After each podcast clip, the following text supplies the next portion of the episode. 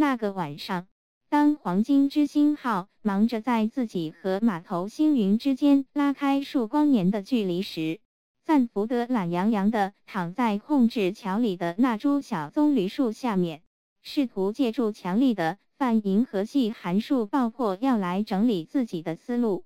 福特和崔利恩坐在一个角落里讨论生命以及由此而引发的一系列问题。阿瑟躺在床上翻看福特的那本《银河系漫游指南》。既然自己从此以后就必须在这个空间内生活了，他觉得最好还是开始了解一下这地方。他偶然翻到了这样一个条目，他说。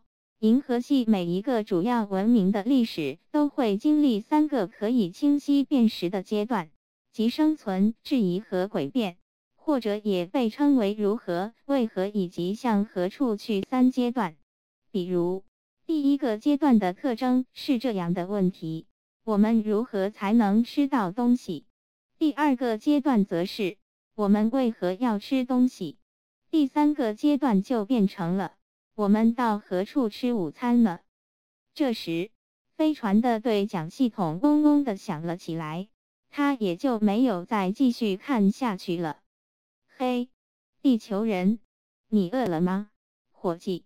赞福德的声音传来。我，好吧，是的，我想我是有点儿饿了。阿瑟回答说。那好，伙计，再稍微忍忍吧。赞福德说：“我们很快就可以到一家餐馆，美美的吃上一顿了，就在宇宙的尽头。”